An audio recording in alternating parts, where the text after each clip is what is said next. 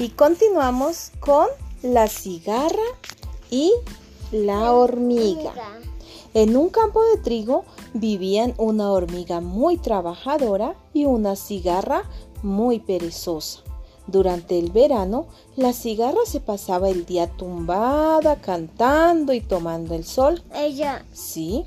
La hormiga, mientras tanto, trabajaba todo el día llevando los, pesados granos a su hormiguero. ¿Qué haces tan laboriosa con este calor?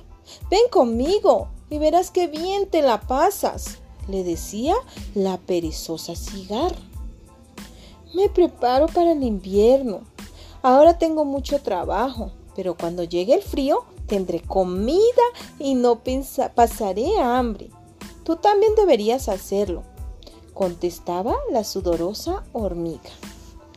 Yo no quiero pasar todo el verano tan cansada como tú. Ahora es tiempo de cantar, de reír y de disfrutar. ¿Para qué me voy a preocupar del mañana? replicaba la cigarra mientras entonaba una nueva canción. Así pasó el verano, mientras la hormiguita llevaba a su agujero todos los granos que podía cargar, la cigarra cantaba constantemente sin pensar en el futuro y riéndose de la hacendosa hormiguita. Llegó el crudo invierno con sus tormentas y su frío. Todos los animalitos estaban escondidos. El campo se había quedado solo. Había nieve por todos los lugares y ni una sola hoja en los árboles para que la cigarra comiera. La hormiguita estaba tranquila. Tenía comida para todo el invierno. Mientras tanto, la cigarra se moría de frío bajo una piedra.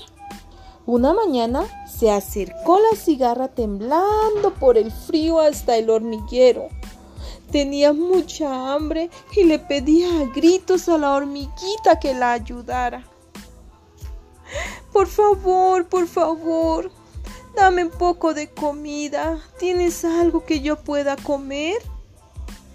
Le preguntó desde su escondite. La hormiguita le dijo, ven, pasa, entra. Y entonces dijo, la cigarra. No, he sido tan necia que no he guardado nada para el invierno. Solo pensaba en cantar, pero ahora me arrepiento de ello, contestó la cigarra. La hormiga se compadeció de la pobre cigarra, le abrió la puerta y la dejó pasar allí todo el invierno. Debes trabajar y estar contento. Así no te faltará nunca alimento.